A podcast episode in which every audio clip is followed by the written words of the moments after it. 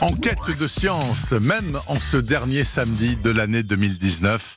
Le camarade Alain Sirou est fidèle au poste. Alain, bonjour. Bonjour Bernard, bonjour à tous. Allez, encore trois jours euh, et puis ce sera fini, ce sera 2020. Et donc en ces périodes de fin d'année, à peu près tous les journalistes euh, s'essayent à l'exercice des bilans Ouais. et des rétrospectives de l'année. En tout cas, dans toutes les revues spécialisées, il y a euh, pour les scientifiques le top 10 des découvertes de l'année.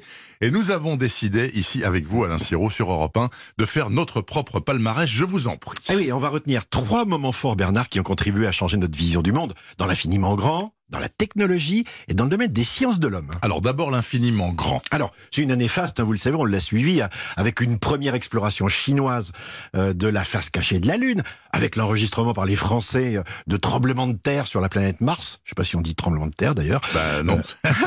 Tremblement de Mars. Tremblement de Mars, avec l'explosion robotique de l'exploration robotique pardon de deux astéroïdes par des sondes américaines et japonaises. On attend d'ailleurs à la fin de l'année prochaine un retour sur Terre d'échantillons prélevés sur un astéroïde Ryugu par euh, une sonde japonaise Hayabusa 2 ou encore avec le suivi télescopique de la première comète venue d'un autre système solaire que le nôtre. Mais ça, c'est pas ce que vous préférez. hein. Vous avez Ah un non. petit faible pour une photo de trou noir. Oh bah oui, euh, Ça vous ressemble bien. Souvenez-vous, c'était en début d'année. Il a fallu 13 ans pour la réaliser à partir de, de données issues de 8 radiotélescopes installés sur tous les continents. Et, et on voit comme un trou sombre aussi massif que 6 milliards de soleils en- entourés d'un anneau de lumière. Et quand on sait qu'il a fallu 55 millions d'années pour que ces photons, ces grains de lumière traversent l'espace intergalactique et parviennent sur Terre, euh, l'image est vertigineuse. Et elle restera comme une prouesse scientifique et technique puisqu'elle confirme par l'observation et pour la première fois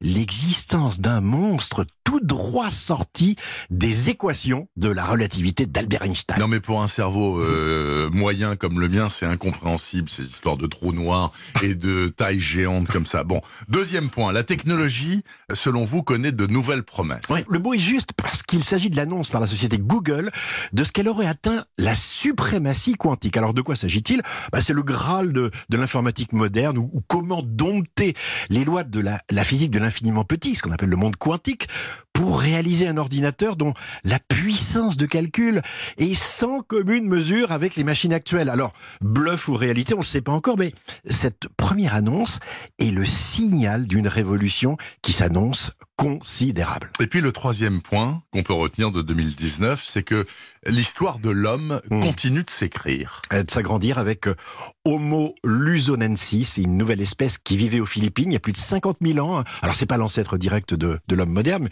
plutôt un petit individu euh, exprimant la, la diversité de l'espèce. Mais c'est un, un cousin éteint de Néandertal qui prend toute la lumière cette année. Il s'appelle Denisova, retenez bien ce nom, du nom de la grotte en Sibérie dans laquelle on a découvert ses restes en 2008, et des bouts d'os dont on a extrait de l'ADN et reconstruit l'apparence physique à travers le visage d'une jeune fille d'environ 13 ans disparue il y a plus de 70 000 ans. Et, et la Ça, combinaison. Bernard, d'une approche génétique et d'une étude morphologique nous touche évidemment. Euh, Vous savez, le, le visage de cette troisième humanité nous rappelle que de cette espèce, eh bien, nous en sommes les seuls survivants. Et ça va pas durer longtemps, hein, au train où ça va. Allez, soyons optimistes. Écoutez, je préfère nettement votre histoire de jeune fille à 70 000 ans que le trou noir. Le trou noir, ça, ça m'angoisse, en fait, pour tout vous dire.